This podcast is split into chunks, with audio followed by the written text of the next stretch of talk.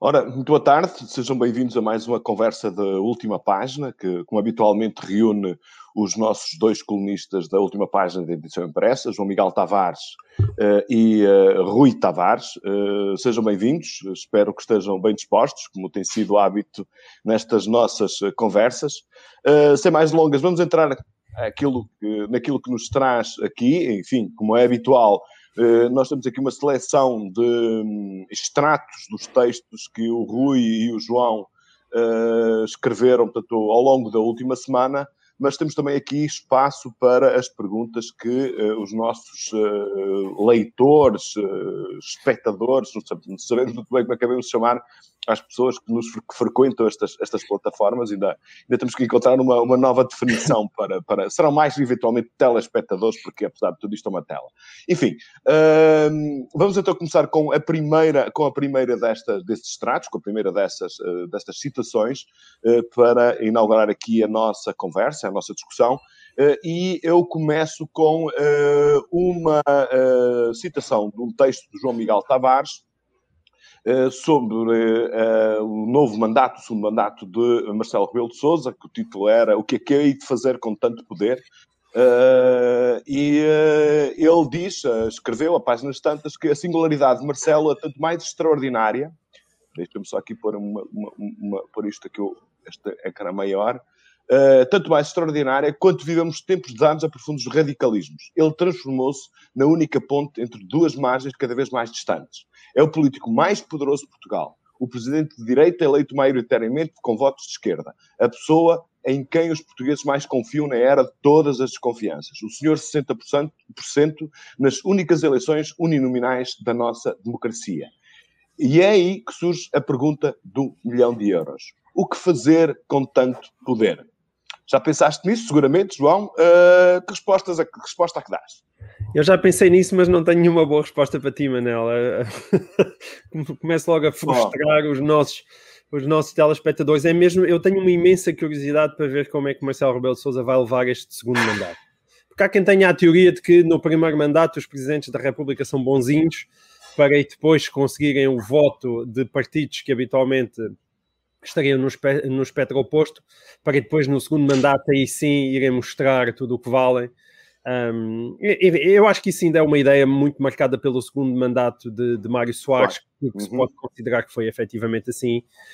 Um, mas eu tenho muitas dúvidas que isso se aplica a Marcelo Rebelo de Souza, um, porque a ironia de alguém, e, e parece-me relativamente pacífico, que ele é o, é o político mais popular em Portugal, eh, que tem uma legitimidade eh, que não tem comparação com uma legitimidade política que não tem comparação com nenhum outro político, mas a ironia é que talvez ele tenha essa legitimidade toda porque as pessoas sentem que ele não quer fazer grande coisa e nada de muito espetacular com ela. Uh, e isso de facto é, é irónico, é irónico. É, é, como dizes, olha, aqui estão, aqui estão estes teus magníficos superpoderes, mas é, é para ficares em casa e, e ires comentando de vez em quando uma coisa ou outra, ou então só para intervires né, no caso, caso exista algum grande cataclismo. E o seu próprio, uh, uh, o seu próprio discurso na, na, tomada de posse, que foi uma tomada de posse estranha, não só pela maneira do o sair de casa dos pais, ou ir a pé, um, mas, mas também foi estranha porque parece que tomou posse e ninguém se apercebeu no meio desta pandemia. É, é, como, é como se nunca tivesse parado, não é? é como, como nunca tivesse existido uma interrupção de mandato. E ali depois no discurso fala na questão da recusa dos messianismos presidenciais, um, que eu penso que é uma, uma, uma expressão muito clara a, a avisar que quem espera milagres dele não espera. E quando a gente fala em milagres, que milagres são estes? Não eram grandes milagres, era, era qualquer coisa no caminho uh, daquilo que eu e o Rui aqui temos falado, de tentar encontrar alguma espécie de desígnio para o país e capaz de motivar o melhor do país a, sair do rame-rame onde já se encontra. E Mas ele diz isto de uma forma muito clara. Ele diz que não podemos uh, ficar satisfeitos em regressar ao sítio onde estamos. Ou seja, é preciso um, virar a página, é preciso um novo fogo. Eu acho, aliás, que essa foi eventualmente, uh, uh, eventualmente não, seguramente, a declaração mais importante do todo o discurso de Marcelo Rebelo de Sousa. Ele tem ali uma ponta de ambição, quase como uma espécie de desafio ao governo, no sentido de dizer não podemos continuar contentinhos com as melhorias incrementais que nós tivemos, portanto, depois lamber as feridas do, do ajustamento a Troika. Sim, mas repara, ele, ele definiu cinco missões, dessas cinco missões, quatro missões são totalmente viradas, relacionadas direto ou indiretamente com a questão da pandemia. É evidente que a questão da pandemia vai marcar o país uh, durante os próximos tempos, mas o país já não estava bem antes da pandemia e, e eu, eu não, francamente, não tenho isso. Foram quatro, quatro, quatro objetivos uh, muito relacionados com a situação em, em, que nós vivemos e, portanto, com, com um reflexo económico muito grande, e depois um quinto uma, uma quinta missão lá, lá a falar de oceanos e do amor transatlântico, que é sempre aquela maneira uh, habitual de, de, fechar. Assim, é, como, é como acabar com o verso de Sofia. Eu já não suporto mais, não tenho nada contra a Sofia, mas eu já não suporto discursos que acabam com versos de Sofia. É, é, é, Parece-me sempre uma maneira ainda. Até, até, nesse, até, até nesse tipo de construção do próprio discurso, me parece que é sempre mais do mesmo, e nesse aspecto fiquei um pouco desiludido. Sim, uma coisa muito virada para a nostalgia e muito pouco para a, para a ação, digamos assim. É, é isso. É, é, uhum. São manifestos de intenções que são demasiado vagos para aquilo que eu acho que o país necessita. Uhum.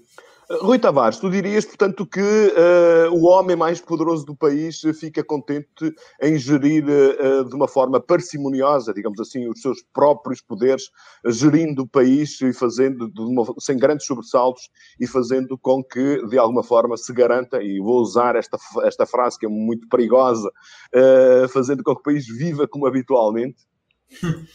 é de facto muito, perigo, muito perigosa, é mais do que um sentido, não é? Perigosa pela sua ressonância histórica do viver Exato. habitual, é? que era, uh, um, um, digamos, o, o, grande desiderato de, de, Salazar depois da fase mais mobilizadora e mais, digamos, uh, uh, parafascista do Estado Novo no início dos anos 30 e depois já com a exposição do mundo português há toda uma assunção de Portugal como uma aldeia no canto da Europa dedicada a viver habitualmente uh, a tal, o tal paraíso triste que lhe chamou o Saint-Exupéry quando por aqui passou na altura da exposição do mundo português, mas perigosa também. Não, uh, eu sei que essa ressonância histórica foi, foi uh, intencional, mas perigosa porque nós não podemos de facto viver como habitualmente. Nós temos aqui uma escolha à nossa frente que é uh, ou deixarmos andar ou, ou, ou, realizarmos, não é? Quer dizer, sermos, sermos livres, mais prósperos e mais inclusivos. Uh, e o, o deixarmos andar neste momento não significa o rio não para e, e deixarmos andar neste momento com a corrente é, uh, é gerir o declínio. Mas, tu, mas, aliás, tu hoje, eh, nesta semana, também escreveste um texto precisamente sobre isso, colocando uh, muito enfoque nos desafios que, com os quais nós temos que nos confrontar, coletivamente, mas, na tua opinião, qual será a atitude de Marcelo Rebelo de Sousa? Será mais exigente ou será mais condescendente com a gestão corrente dos problemas e uh, tudo baseado numa perspectiva mais incremental, gradualista uh, e, naturalmente, menos ambiciosa? Acho que o próprio Marcelo Rebelo Sousa às vezes nos dá pistas sobre o seu próprio temperamento, não é? Quando ele diz, por exemplo, que é um extrovertido porque é um introvertido ao contrário, mas não deixa de ser um introvertido.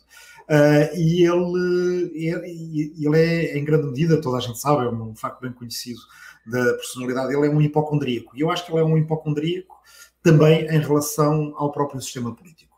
Vive muito no, no, no medo real, ou seja, os hipocondríacos não quer dizer que não haja razões reais para se preocuparem, ele vive no, no meio real da, da, do desequilíbrio do sistema. E, portanto, vê-se a si mesmo como garante do, equilíbrio, do algum equilíbrio do sistema que ainda uh, irá havendo.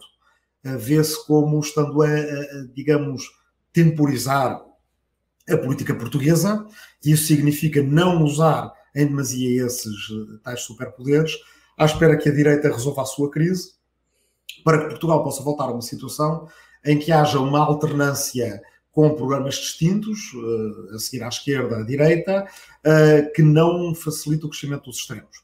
E, portanto, nem grandes coligações, uh, e desse ponto de vista, uma, uma, uma, visão muito diferente da que teria, por exemplo, Cavaco Silva, que eventualmente favoreceria um bloco central, mas com o PS como parceiro júnior, e, e, também não uma, uma simples transferência de poderes da esquerda para a direita, mas uma direita amarrada à extrema-direita. E, portanto, embora ele diga que, enquanto Presidente da República, erradamente, do meu ponto de vista, ele diga que, enquanto Presidente da República, tem que aceitar qualquer maioria que lhe saia na rifa, é verdade que ele preferiria que a direita resolvesse a sua crise interna para poder assumir o poder noutras condições. Agora, nisso tudo, a pergunta que fica é: os superpoderes que não se utilizam existem mesmo? E se Marcelo Rebelo de Sousa ultrapassasse a sua hipocondria, ou seja, o seu, o seu medo de que o sistema se desequilibre mais ainda uh, e, de certa forma, nos fuja ao controle dos que são democratas, pelo Estado de Direito, pelo uh, regime constitucional que temos desde 1974, uh, qual é que é a melhor maneira de assegurar o equilíbrio? Numa altura em que já há fatores de desequilíbrio, eu creio que não é o regressar atrás e também não é tentar segurar um tripé que já, não está, que já não está muito estável. É certamente arranjar formas, um bocado como na metáfora da bicicleta, de continuar a pedalar. Arranjar aquilo que eu chamo objetos de desejo político, que transcendam as batalhas que estamos a ter uh, e que possam, de certa forma, unificar o país em torno, em torno de coisas que serão desejáveis de formas diferentes, com enfoques diferentes, em clave diferente, mas que serão desejáveis à esquerda e à direita. Um bocadinho, já falamos noutras semanas, para mim, uma atualização daquilo que eram os 3Ds em 1974.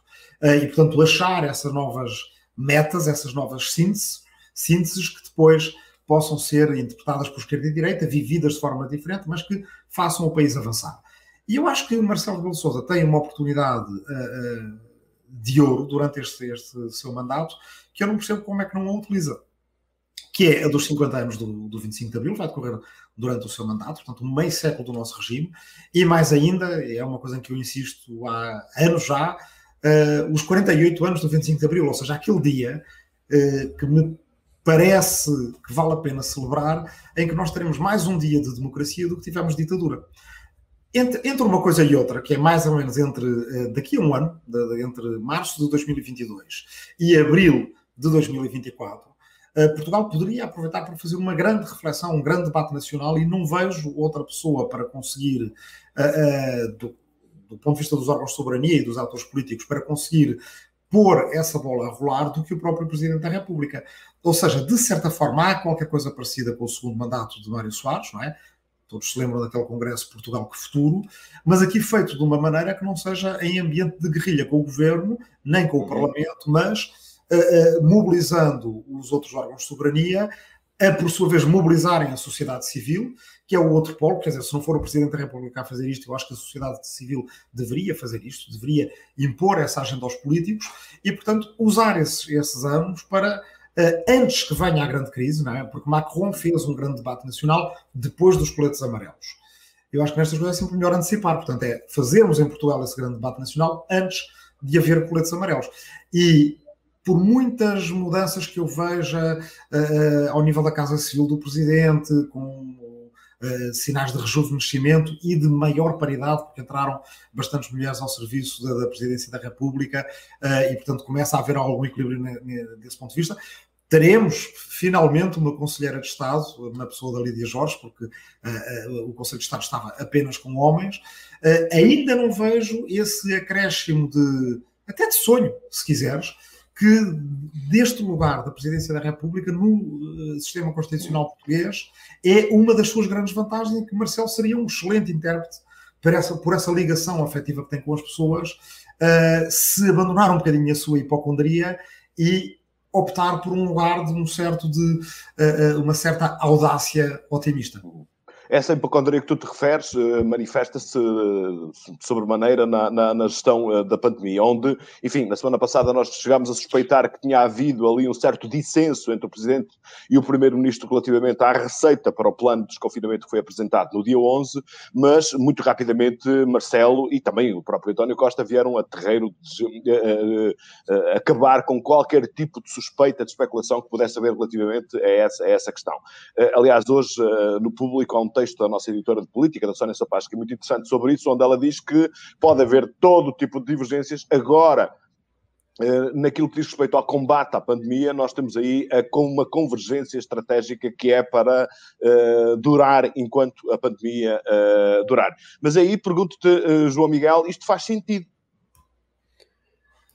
Faz sentido. Aí está uma boa pergunta. Eu, eu, para já discordo um bocadinho das tuas premissas. Eu não acho que ele tenha sido assim tão rápido a vir a terreiro desmentir qualquer desentendimento. Pelo contrário, ele ainda deixou o desentendimento marinar ali um bocadinho e depois só falou depois da sua viagem ao Vaticano. Um, não acho que isso tenha, francamente, grande importância. Um, agora, se eles podem ou não estar em desacordo, eu acho que nesta altura do campeonato já não vale muito a pena estar em desacordo, uh, porque, para bem e para mal, eu acho que se está a aproximar do fim, sinceramente. Uh, desde que a vacinação continua a bom ritmo, não é? Nós temos sempre aqueles problemas de distribuição, mas desde que a vacinação continue, fazendo o paralelismo com aquilo que foi o ano passado, ou seja, também, apesar de tudo, parece haver algum efeito do clima uh, na travagem do próprio vírus, e portanto vem aí a primavera, vem aí o verão. Uh, nós só voltámos a ter problemas graves uh, no inverno do ano passado. Quando chegar esse outono no inverno, em princípio, a, a percentagem da população vacinada vai ser já muito mais elevada. Eu, em termos otimistas, quero acreditar que a pandemia está a chegar ao fim e nesse aspecto, de facto, não vale a pena estar com grandes desentendimentos. Se no passado esses desentendimentos podiam. Quando, eu digo desentendimentos, é. Lá está, se calhar não é muito Divergências difícil. públicas. Sim, não, sim, acho que divergências públicas não, não têm grande vantagem, mas teria, se calhar, eh, alguma vantagem, um nível maior de exigência a, a, muitos níveis, alguns dos quais nós vimos agora. Quer dizer, eu, eu escrevi um texto bastante entusiasmado em relação àquela matriz, a matriz de risco, um, quer dizer, aquilo evidentemente é algo que tem limitações, mas aquilo tem uma lógica que eu acho que para mim, por exemplo, aquilo é compreensível. E, uma e lógica acho... da qual, desculpa, João, uma lógica da qual, escreveste tu, nós precisamos tanto como vacinas. Exato. E eu tenho pena é que não tenha aparecido a matriz em, abril ou em maio de 2020. Essa é a minha pena, que chega com um, olha só agora, só agora é que eles nos estão a dar um instrumento em que nós sentimos que há ali uma racionalidade e que, e que, e que faz sentido para gerir aquilo que é o nosso dia a dia. Nós sabemos onde é que devemos estar, o que é que devemos estar a pedir para abrir ou para fechar. E esses instrumentos de racionalidade em que, em que a própria população é incluída é incluída. E que, de certa forma, até vai ao arrepio daquilo que foi uma frase muito infeliz de António Costa, que ainda há pouco tempo estava a, sugerir. Estas, as mensagens de, sobre, sobre a, ah, a, pandemia têm que ser muito simples, senão as pessoas parecem que não percebem. Aí eu não tenho mesmo as pessoas em conta de estúpidas, tenho uh, em conta uh, a dificuldade de perceber para onde é que o governo caminhava durante imenso tempo e, essa, e, esse, e esse olhar muito divergente sobre aquilo que devia ser o combate à pandemia. Isso, para mim, foi um erro que faz com que eu tenha a sensação que nós andamos mais uh, à boleia da sorte do que propriamente de um grande mérito da organização do Estado para definir a forma como a, que a pandemia deveria ser combatida, que acho que isso não existiu. Uh, e mesmo não existir dentro do próprio governo uma task force científica que não é que não serve que isto, isto, para mim parece uma coisa de uma ingenuidade extrema, que é achar que para estar bem informado cientificamente tu te deves fechar numa sala, metes lá 20 ou 30 cientistas e depois ficas a ouvir o que é que cada um deles diz. Isso não é estar bem informado em lado nenhum. Bem informado é dizer aqui está o senhor Joaquim, este senhor Joaquim é o responsável pela task force científica do governo e o senhor Joaquim vem-me vem apresentar uma solução para o, que, para o que é que eu hei de fazer o senhor Joaquim engana-se duas ou três vezes, então o governo manda embora o senhor Joaquim e vai buscar o senhor Manel. Mas quer dizer, é assim que funciona, não é sentar-te numa sala do Infarmed, andares a ouvir o que é que 30 pessoas dizem e depois parece que andas ali a, a tirar qual é que é a média das opiniões para saber o que é que isso faz.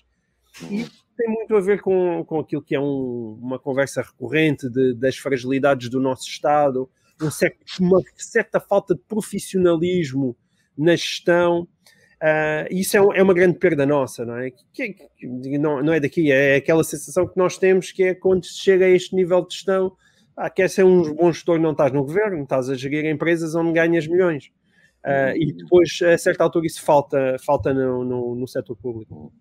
O, o, o, Rui também escreveu sobre, sobre, sobre esta, enfim, sobre o plano, e, uh, vou-te citar: uh, para evitar uma quarta vaga, há uma condição essencial para este desconfinamento: saber recuar sempre que necessário caso a caso, região a região, critério a critério. Saber recuar não pode ser apenas um chavão, tem de ser uma política com credibilidade pública e nenhuma vergonha ou hesitação em ser aplicada. Ok, uh, muito bem. Nós, uh, eu também estou de acordo com aquilo que disse o, o, o João, uh, com aquela leitura. Acho que isto é tem, eh, é perceptível para a maior parte das pessoas eh, saberem que há indicadores que, se forem ultrapassados, se recua, se forem cumpridos, se pode avançar. Acho que essa, essa transparência envolve os cidadãos, em vez de andarmos aqui com aqueles tabus todos que mandámos nas últimas semanas, que eu, na minha opinião, não fazia sentido absolutamente nenhum.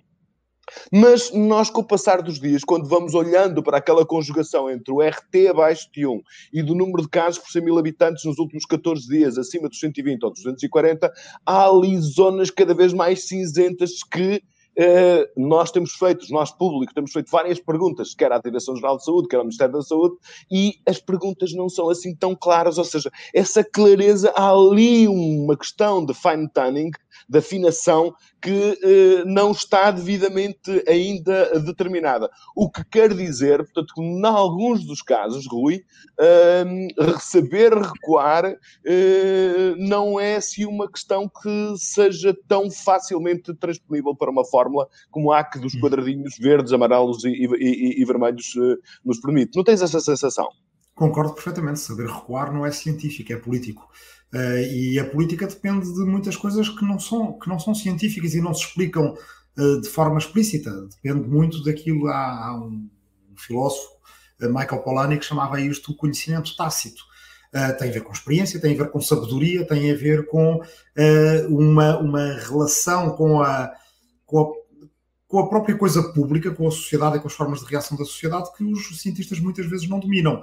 Uhum. A, a, governante que, que, provavelmente teve maior sucesso no mundo a lidar com a pandemia, Jacinda Ardern, da, da, Nova Zelândia, explica que no início, quando ela decidiu confinar de uma forma uh, muito vigorosa a Nova Zelândia, muito no início da, da pandemia, os cientistas ainda não lhe aconselhavam aquilo. Portanto, os, a verdade é que, por muito que a gente não queira, os políticos às vezes têm mesmo que ir pelo cheiro, têm mesmo que ir pela intuição um bocado como aos generais do, do Napoleão, não é? Aquele, a, a, principal característica que ele queria neles era que fossem sortudos, tivessem sorte. Não era bem terem sorte, tinham boas intuições. E nós também precisamos disso nos nossos políticos, de sabedoria, de intuição, de talento a ler a sociedade. Por exemplo, nós agora estamos com bom tempo. É verdade o que dizia o João Miguel, que pode haver alguma sazonalidade na, na, na digamos, na, na disseminação da infecção.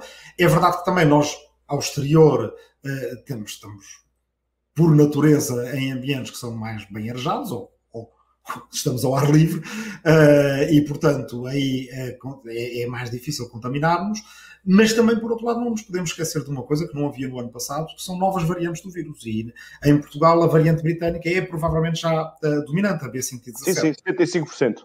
E, portanto, uh, isso significa que nós ainda não estamos livres de uma quarta vaga. Eu normalmente sou mais acusado de ser otimista do que o contrário, e sou, eh, em relação às vacinas, sou otimista, mas acho que Portugal ainda está aqui num momento em que, na verdade, é, é um bocado.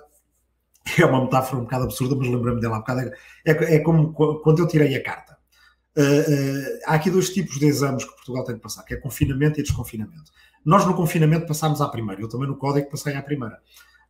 Portugal a confinar é ótimo, não, não haja a mínima dúvida que nós confinamos e baixam os indicadores todos e conseguimos uh, quebrar a curva, quebrar a espinha à curva de, de, infecções. A desconfinar, temos agora a terceira oportunidade, eu também só passei na, na condução à terceira, pá, e eu acho que agora vamos pela, terceira vez a ver se passamos no exame do desconfinamento. Eu acho que falhámos das outras duas vezes, não falhámos por muito, mas falhámos. Uh, e agora temos esta cábula, mas convém usar a cábula sabiamente. Uh, as cábulas servem para o que servem uh, não substituem uma análise uh, sábia das condições que temos à nossa frente. Se vemos que há uma situação em que as pessoas começam a relaxar porque acham que isto está a acabar, Uh, se há um pico, uh, de, de, de, se há uma curva que começa a subir muito, vamos precisar de, recuar, vamos precisar de saber recuar. Em nome de duas coisas. Neste momento, eu acho que a saúde pública e a economia sempre concordaram uma com a outra, por muito que às vezes dissesse o contrário, mas agora concordam de forma gritante. É que nós não podemos ter uma quarta vaga, seria imoral termos uma quarta vaga numa situação em que daqui a dois ou três meses toda a gente que é de risco já vai estar vacinada e, portanto, eh, eh, já não teremos tantos mortos inúteis numa situação em que a vacina existe. E por outro lado, se nós tivermos uma quarta vaga, nós condenamos o verão turístico. Portanto, temos ainda que ser muito cuidadosos, temos que eh, investir tudo nestes próximos três meses, que são verdadeiramente decisivos, à medida que a vacinação for aumentando, à medida em que começar a haver um estoque de vacinas muito grande e, portanto, já não há desculpas com a União Europeia, a partir daí é tudo capacidade logística e distribuição aqui, pôr essas vacinas nos braços de, das pessoas. Uh, e pode ser que a gente, em finais de junho, princípios de julho, tenha uma situação em que, uh, bem, aí sim pode-se reunir a família em esplanadas, em jardins, pode-se fazer piqueniques, podemos ter uma vida bastante mais normal e podemos começar a receber turistas e ver a economia a crescer, eh, esperando que seja aí com, com uma saída da recessão, uh, também ela uh, bastante inclinada. Sim, senhora, saber recuar. Uh, olha, vamos passar aqui para perguntas dos, dos nossos telespectadores ou leitores. Uh, temos aqui uma, uma, pergunta, que são, é uma pergunta muito longa, com vários considerandos, que tem a ver portanto, uh, com uh, a discussão que na última semana ficou relativamente esquecida, mas que é alarvar e vai nos acompanhar nos próximos, nos próximos tempos, sem dúvida, que é a questão do aeroporto.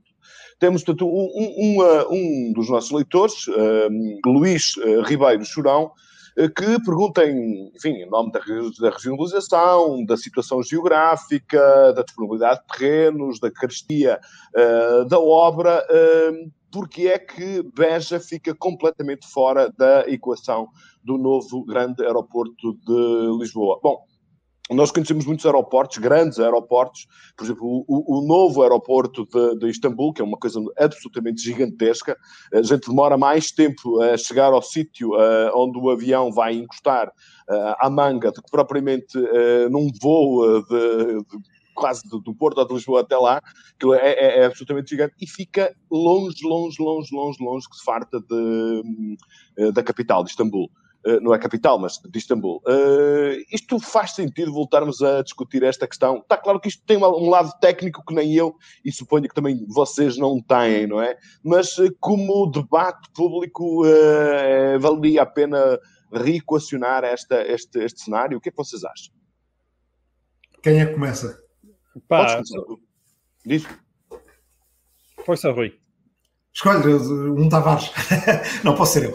Então, um, Epá, e é assim, se nós tivéssemos uh, várias dezenas de, de, milhares de milhões de euros para fazer um, um projeto, independentemente depois das grandes das críticas que se pode fazer a esse tipo de grandes projetos, mas vamos a ver uma espécie de mini Brasília em Beja, uh, e portanto fazer de Beja um nó não só aeroportuário, mas também ferroviário, porque o leitor fala também do TGV, da possibilidade Sim. do TGV passar por ali, por sua vez ligaria a Sines.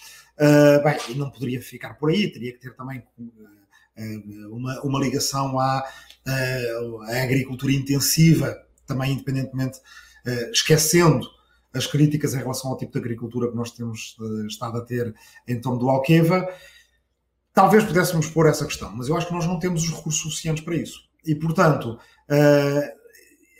Beja acaba por estar demasiado longe, ou de Faro, e também sabemos, aliás, o público noticiou isso há pouco tempo, quão caro será ou seria uh, uh, ultrapassar a, a, Serra Algarvia uh, com, com túneis e viadutos e, portanto, ganhar tempo para as pessoas poderem ir de Beja para o Algarve, de Beja para Lisboa, aí é mais fácil, não implica um investimento muito grande.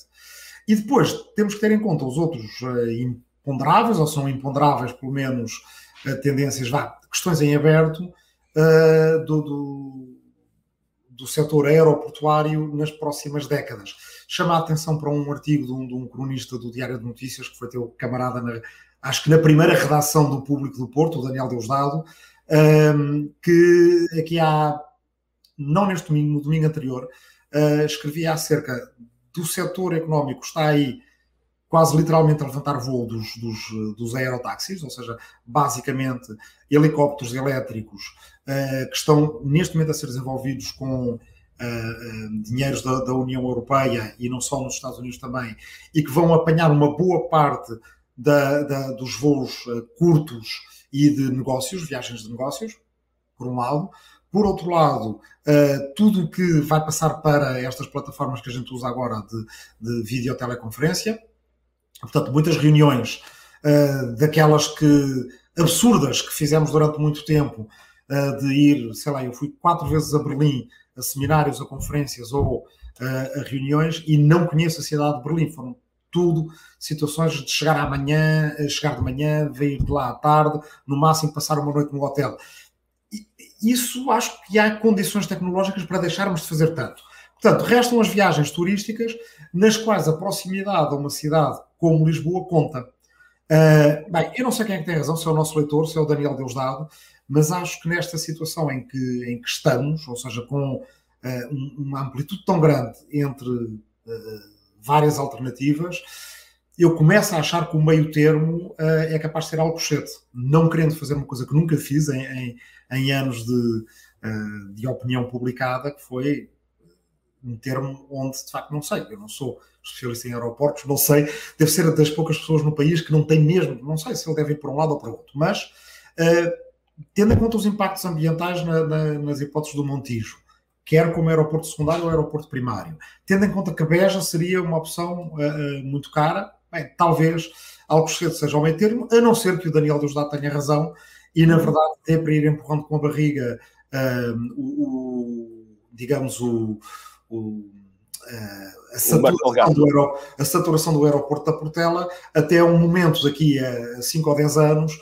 em que a indústria eh, do turismo e da aviação mudou de tal forma que o nosso atraso passa a ser a nossa grande vantagem, porque a vantagem comparativa de Lisboa será ter um aeroporto aqui ao pé, com aviões mais seguros, mais ecológicos, uh, mais silenciosos e, portanto, todos os problemas do aeroporto da Portela começam a, a, a como cruzinhas num, num, num, teste, começam a ser riscados.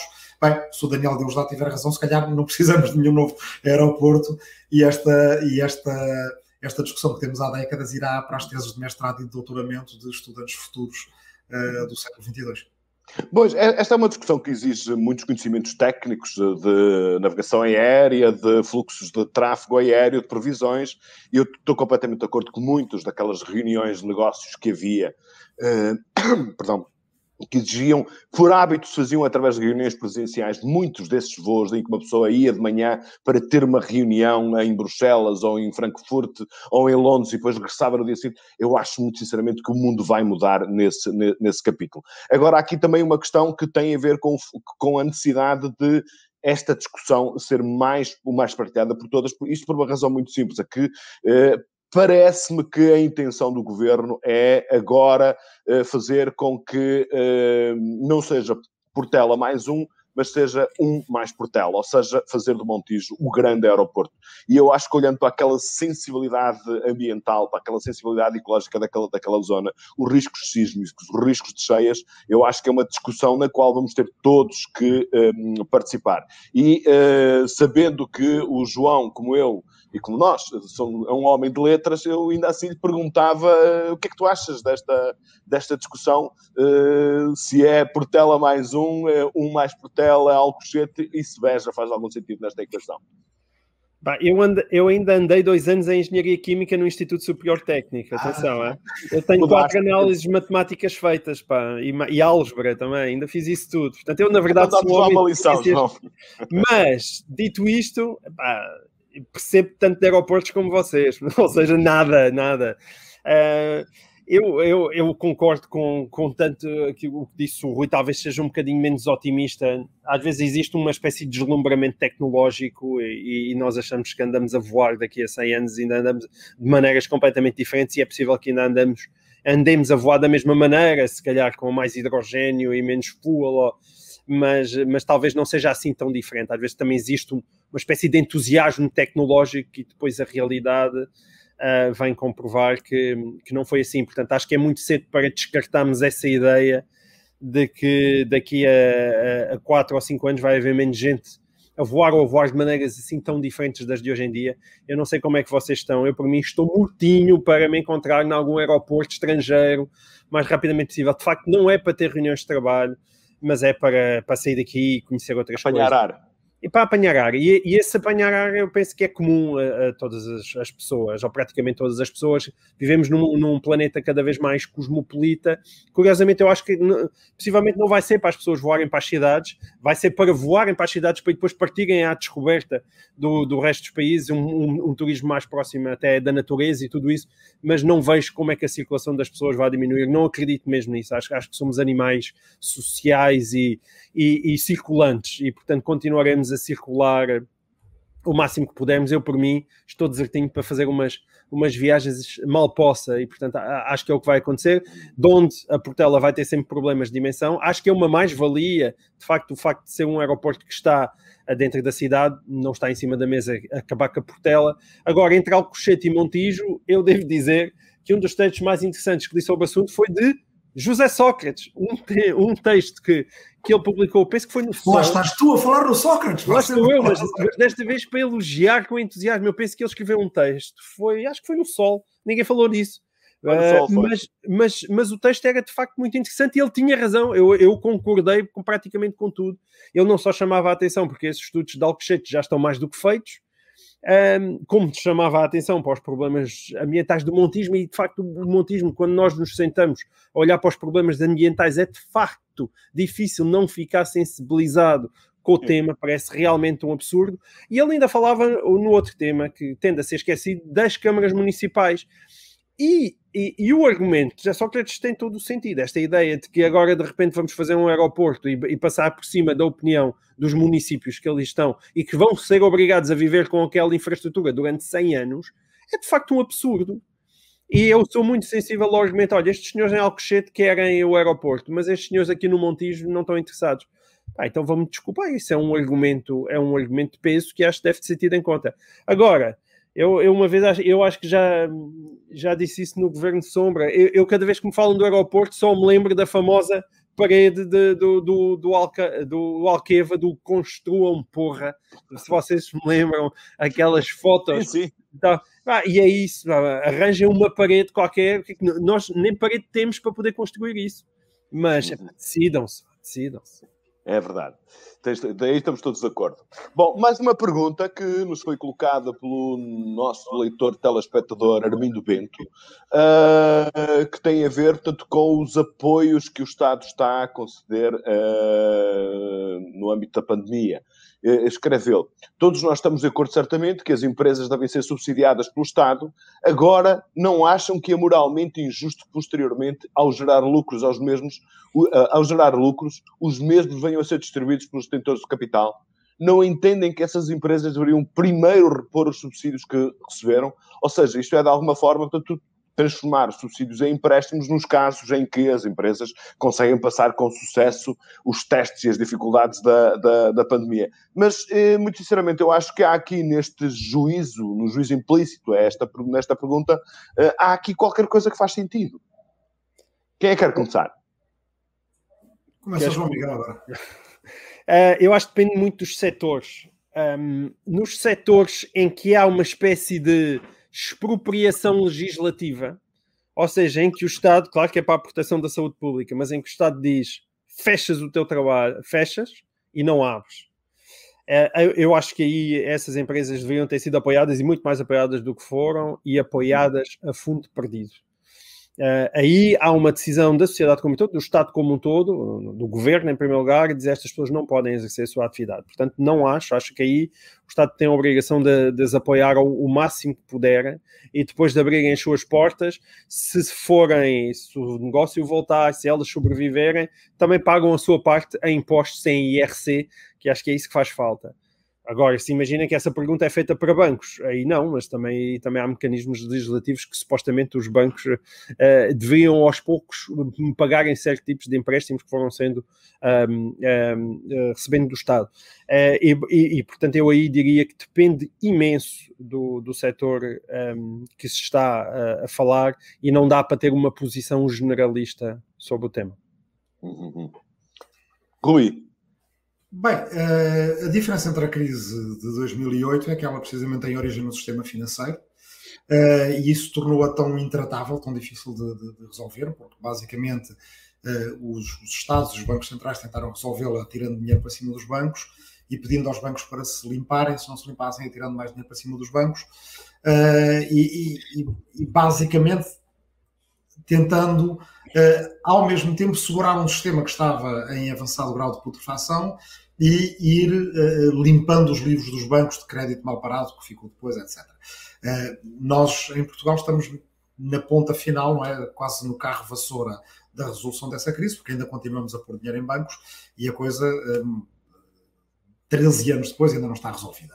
Esta crise é diferente, ela, tem, ela, ela é, é exógena, vem do exterior e, em boa medida, não é sempre comparável a uma guerra, não é aquela comparação que tem aparecido com a economia de guerra, mas há, há questões em que é comparável. Um, estamos a dar a fundo perdido, se calhar deveríamos dar mais, no caso do setor chamado Oreca, não é? Hotelaria, restauração e cafés, provavelmente a certa altura devíamos ter pago para ficarem fechados. Era uma maneira de segurar esse setor e, uh, uh, ou deveríamos ter feito isso mais e mais cedo, e ao mesmo tempo as pessoas não, não, não se iriam infectar lá, houve uma altura em que andámos a correr riscos demasiado grandes. Uh, e aí a principal paga que a economia nos deve dar é, é recuperar. E depois, através de impostos, nós recuperarmos esse dinheiro. Uh, mas isso não impede que devamos ter uma, uma espécie de uma leitura pública do que é, de, de, estratégica de para onde é que uma parte desse dinheiro da recuperação deve ir, uh, um pouco como, bem, na história da reconstrução de Lisboa a seguir ao terremoto, a Praça do Comércio não se chama Praça do Comércio porque deveria ter comércio, ela tinha muito mais comércio antes de se chamar Praça do Comércio, quando era Terreiro do Passo, havia muitas lojas por lá do que depois. Chama-se Praça do Comércio porque foram os comerciantes que pagaram com um imposto especial sobre o comércio para reconstruir a cidade. E o que tiveram de, de agradecimento é uma, um, um, baixo relevo, está lá na parte de trás da estátua, é com esta do Dom José, em que aparecem os, os comerciantes com uns cofres cheios de moedas a dar à cidade de Lisboa, é zangue, para uh, basicamente ela poder ser reconstruída. No meio disso tudo, há uma, uma, uma grande verdade política, que é que em situações de grande crise, e de grande crise exógena, como é o grande sismo que tivemos em 1755, ou como é esta pandemia, em muitos títulos comparável, uh, há um papel dos atores da economia que, ao mesmo tempo que eles são apoiados para que a economia retome e com isso gere emprego e possibilite consumo, eles também têm uh, algo a retornar. Eu teria uma proposta ligada a uma coisa de que temos falado antes, que tem a ver com a, a, a, a rápida e vigorosa reformulação de que nós precisamos no ensino superior. Eh, eu tenho dito muito que é preciso mudar o 12 ano do secundário para o ano zero do ensino superior, eh, que é preciso internacionalizar e rejuvenescer o ensino superior em Portugal, mas nitidamente isso não se faz só com o Orçamento Geral do Estado, tal como ele é agora. O Estado não tem dinheiro para isso. E também Uh, as propinas é uma discussão muito longa uh, e muito antiga, mas também não resolvem tudo. Provavelmente nós temos que mudar as fontes de, de, de, de digamos, de, financiamento de financiamento do ensino superior, uh, eu iria para uma estrutura tripartida na qual o IRC desempenharia um papel importante. Aqui o modelo é o da Universidade de São Paulo, que é provavelmente a melhor universidade de língua portuguesa eh, do, do mundo, uh, e que é uma universidade estadual do Estado de São Paulo e não federal brasileira, é financiada, vejam lá, com uma parte do imposto sobre transportes de mercadorias de São Paulo. Uh, o antigo governador Mário Covas de São Paulo decidiu assim porque foi uma maneira de uh, uh, o financiamento da universidade não depender de ciclos políticos, haver uma simbiose entre a economia do Estado e o investimento em ensino superior do Estado, e eu acho que isso podia fazer com uma parte IRC para aquilo que eu chamaria um plano estratégico, um fundo estratégico do ensino superior. Para os laboratórios, para as bibliotecas, para os edifícios a que precisamos a longo prazo, para o Conselho de Reitores poder ter uh, visão de longo prazo maior do que os quatro anos do ciclo político. Achas melhor do que uma raspadinha do ensino superior, Rui? Epá, uma raspadinha do ensino superior é que era. Eu, se pudesse, acabava com raspadinhas, até porque vejo aqui ao pé de casa. Uh, é inacreditável. O impacto social, ainda um dia haveria de perceber o suficiente acerca disso. Uh, e a melhor lição que tive sobre raspadinhas em, em alguma vez, foi num, num, numa esquina de um bairro que se chama Portugal Novo, que é um, que é um bairro uh, de habitação social, mas muito degradada, uh, ali perto do Arieiro. Estava lá um senhor cigano a vender as suas roupas e dizia: Ninguém compra, é culpa das raspadinhas. Está toda a gente viciada em raspadinhas, fazem filas para as raspadinhas e é imoral o impacto social que. que... Não, é, é, que juntas, depois, juntas é depois a isso. É, é, é outro assunto, mas é, era um bom assunto. É, é um, belo, um belo assunto, é uma coisa preocupantíssima. É porque depois deve-se juntar isso. Vocês já repararam a quantidade de publicidade que existe em uh, coisas de apostas online? Hum. Permanentemente em Sim, todas as televisões, ou seja, para haver tanto investimento publicitário, evidentemente tem que haver uma receita correspondente que o, que o justifica. Todos os dias há umas coisas novas, não é? Eh, e, enfim, isso quer dizer que deve haver muita gente também a, uh, gastar dinheiro por esses, por esses meios. Psicológica, psicologicamente viciantes e duvido muito que haja Exato. apoio psicológico uh, correspondente, não é? Bem, portanto, estava a dizer o orçamento do Estado que paga salários de, de, de, professores e funcionários e depois, quando eu digo tripartido, acho que pode haver um papel a desempenhar pelo IRS das uhum. pessoas, mas quer ser rigoroso nisto que estou a dizer, das pessoas que beneficiaram do ensino superior e que têm rendimentos acima da média. Ou seja, em vez de estar a dizer. O modelo pessoas... americano, um bocado americano, no lado da. da, da, da embora lá está, no, no, é. os, os, americanos não é obrigatório, mas, uh, enfim, uh, quem é formado por uma universidade e sai-se bem na vida, sente-se moralmente impelido a uh, devolver parte à, à universidade que o formou.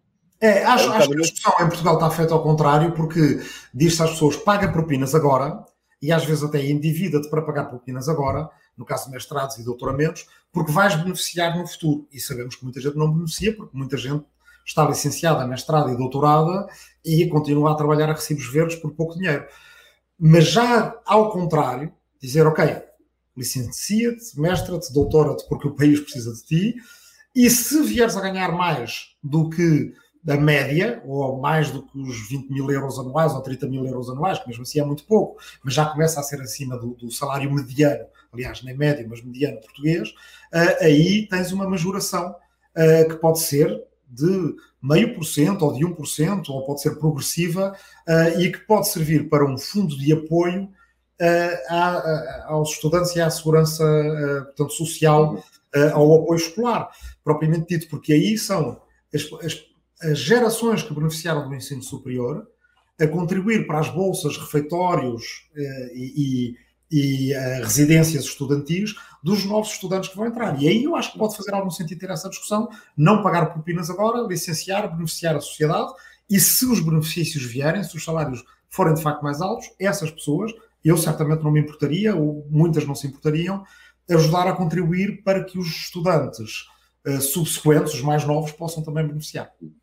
Muito bem, nós estamos quase a acabar, mas há aqui uma pergunta que eu acho que é interessante. Vamos tentar responder-lhe o mais rapidamente possível. Ela foi colocada pelo Felipe Silva e uh, pergunta o seguinte: será o moderado conservadorismo de António Costa uma forma de dançar consoante a música e manter a popularidade num país de brancos costumes, por forma a executar reformas milimétricas que de outro modo existiriam, pois um governo disruptivo não se manteria muito tempo em cima do cavalo. Ou seja, ele apela aqui para uma, uma certo ajustamento daquilo que é a atitude de uh, António Costa enquanto Primeiro-Ministro com uma certa forma de ser e de estar e de viver do, do, do, do país. Quem é que quer arriscar uma, uma, uma interpretação para isto, uma resposta? João, posso, tu? eu, posso, posso, começar eu? Eh, eh, eu, é assim, nos dias em que eu acordo bem disposto, essa é exatamente a tese que eu tenho sobre António Costa. Uh, nos dias em que me, tenho muita vontade de olhar para ele a uma luz positiva, porque eu acho que ele tem algumas qualidades, é, esse é o melhor que eu posso dizer sobre ele. É, embora não consiga perceber sequer onde é que estão as pequenas reformas incrementais, porque acho que nem isso tem existido. Esse é nos dias em que acordo mais mal disposto, tenho muitas dúvidas que seja isso que está a fazer e temo que a única coisa que eu esteja a ver à minha volta é a consolidação de um projeto de poder por parte do Partido Socialista, no sentido em que coloca uma sociedade cada vez mais dependente dele, instituições cada vez mais dependentes deles, e o grande objetivo do país é ir sempre de gamela todos os anos a tentar encher o máximo que pode a Bruxelas e parece que esse é cada vez mais o grande desígnio nacional. Uh, mas digamos que a leitura do leitor é aquilo que de mais positivo se pode dizer uh, de António Costa. Ele, eu penso que esse leitor também é aquele que depois referia à questão da Câmara Municipal de Lisboa. De certa uhum. maneira, pode-se dizer que foi esse o António Costa que eu, de certa forma, senti que podia existir na Câmara Municipal de Lisboa. O que é que mandar no país é mais difícil do que mandar na Câmara Municipal de Lisboa? Uhum. Rui, em três minutos, por favor. É pá, uh, talvez até em menos, ninguém, ninguém sabe. Se calhar nem o próprio António Costa sabe. Acho que o tira mas é, é. Mas vamos lá, ao fim de 5 anos ele já devia saber. Já devia oh, E nós também. E nós ele também. Tem, ele tem para aí 50 anos na política, não é? Quer dizer, não sei que idade é que tem agora o António Costa, mas parece que começou aos 14. Uh, eh, e, e, pronto, quer dizer, portanto, é alguém que tem uh, mais experiência na política do que praticamente, como começou tão cedo, do que praticamente qualquer outro ator político uh, atual em Portugal. Uh, provavelmente esta é a justificação que ele dá a ele mesmo. Quer dizer, se querem reformas, é preciso manter um governo popular e então, quando a economia estiver a crescer, é mais fácil fazer reformas, porque há dinheiro para, para, para distribuir. O que não é possível é fazê-las numa situação, digamos, tipo Guterres 2, não é? em que está tudo empancado e, portanto, não há reformas a fazer. Mas eu acho que aqui o tira temas é obrigá-lo, eh, no fundo, influenciando o debate público e fazendo o debate público, criando debate público, obrigá-lo a vir a jogo com propostas mais ambiciosas. Ou seja, se os políticos perceberem que o país, pela maturidade do seu debate, os obriga a falar de determinadas coisas, bem, então aí nesse caso eles têm que vir a jogo. E isso, de certa forma, apesar de tudo, tem acontecido. Na discussão à volta do plano Costa Silva, uh, que na discussão em torno uh, da execução destes senhores de, de uh, e, europeus, eu não digo de Bruxelas, porque eles são de toda a União Europeia e nós fazemos parte dela e, e, e a União Europeia neste momento vai endividar-se em nosso nome também, portanto, pela primeira vez tem dívida federal. E, portanto, nós temos ela é em si não pagam mais do que outros, não é? Há uns que pagam e outros que recebem, não é? Bem, mas quer dizer, mas nada seria melhor para Portugal. Se calhar é está um bom desígnio. Eu queria que Portugal pagasse. Uh, quer dizer, mesmo regimes uh, federais, como o do Canadá, não é? Que eles fazem ali uma perequação e certos, certas províncias, eles não chamam Estados, certas províncias recebem e certas pagam. O Quebec pagou, recebeu durante muito tempo. Era, por assim dizer, subdesenvolvido, ou tinha um atraso crónico. Hoje em dia paga. a Irlanda também é contribuinte líquida. E eu quem me dera que Portugal fosse contribuinte líquido da, da, da União Europeia. A ideia de, aí, está, ideia... aí está um bom desígnio, até porque depois dos ciclos digamos, do ouro do Brasil, uh, garimpado com mão de obra escrava, uh, do, do, do, petróleo e dos diamantes de Angola e por aí afora, quer dizer, não vamos inventar muito mais coisas.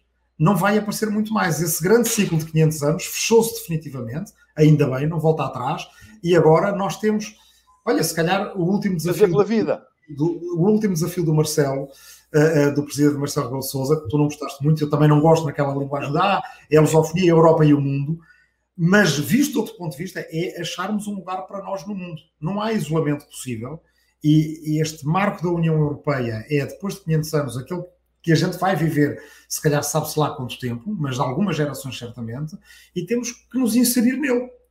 Mas a fazer o quê e de que forma é essa continua a ser a grande questão. Muito bem, meus caros, uh, muito obrigado uh, pela vossa uh, participação, mais uma.